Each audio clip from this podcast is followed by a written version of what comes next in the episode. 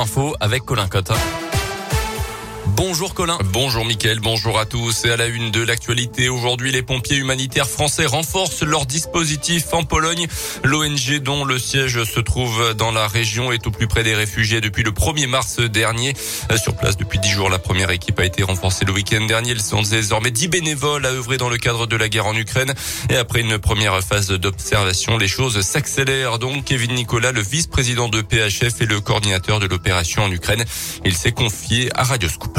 On a ouvert un poste de secours depuis euh, dimanche qu'on tient à 20 mètres de la frontière euh, ukrainienne. Donc nous avons renforcé nos équipes avec euh, 7 nouveaux adhérents et depuis dimanche, on tient 24 heures sur 24 un poste de secours. Alors euh, aujourd'hui, un seul blessé de guerre qui arrive jusqu'à nous, c'est énormément des réfugiés femmes. Hier, on a pris de 10 mois à 92 ans pour vous donner un ordre d'idée. Et c'est des gens qui arrivent très fatigués, épuisés, en hypothermie, en hypoglycémie. Donc parfois, c'est simplement des gestes tout simples, mais qui ont leur importance, comme euh, donner une couverture de survie et leur proposer euh, quelque chose de chaud. Et ensuite, ces gens, euh, ce qu'ils veulent, c'est partir plus loin sur un camp de réfugiés. Un deuxième poste de secours a même été ouvert hier. Entre 100 et 200 personnes sont prises en charge tous les jours par l'ONG.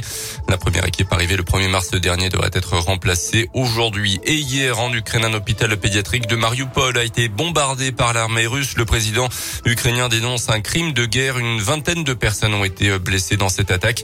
L'alimentation électrique du site nucléaire de Tchernobyl a été complètement coupée. La capitale Kiev demande un cessez-le-feu pour rétablir euh, cette euh, électricité, tandis que l'agence internationale atomique euh, se dit rassurante sur la sécurité. Notez aussi que des négociations entre les ministres des Affaires étrangères ukrainiens et russes doivent se tenir aujourd'hui en Turquie. L'Union européenne, de son côté, continue de se mobiliser avec le début d'un sommet européen de deux jours ce jeudi à Versailles, durant lequel un signal positif pourrait être envoyé à l'Ukraine, la Géorgie et la Moldavie au sujet de leur demande d'adhésion à l'Union européenne, justement. Dans le reste de l'actualité, dans l'un, il avait agressé son fils handicapé à Bourg-en-Bresse en novembre 2020. Un père de famille, alors sous l'emprise de l'alcool, a été condamné hier à deux ans et demi de prison ferme pour agression sexuelle sur personnes vulnérables et détention d'images pédopornographiques. C'est un autre de ses fils qui avait découvert la scène au mois de novembre 2020. Les psys ne veulent pas des effets d'annonce du gouvernement. Ils manifestent un peu partout en France aujourd'hui contre le nouveau dispositif de remboursement inclus dans la loi de financement de la sécurité sociale.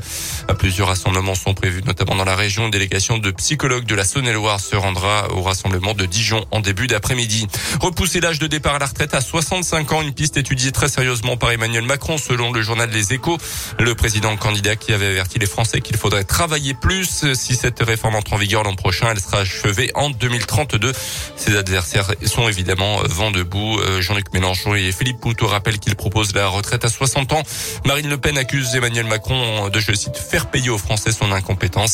De son côté, Valérie Pécresse rappelle qu'elle avait elle aussi proposé la retraite à 65 ans. Les sports avec le foot, une nouvelle sortie de route précoce pour le Paris Saint-Germain en Ligue des Champions.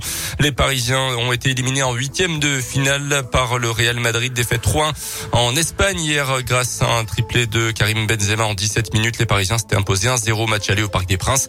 Ça s'est en revanche beaucoup mieux passé un peu plus tôt pour Lyon en Ligue Europa, huitième de finale aller victoire sur le terrain du FC Porto 1-0. Euh, les Lyonnais qui recevront l'équipe portugaise la semaine prochaine à l'OL Stadium.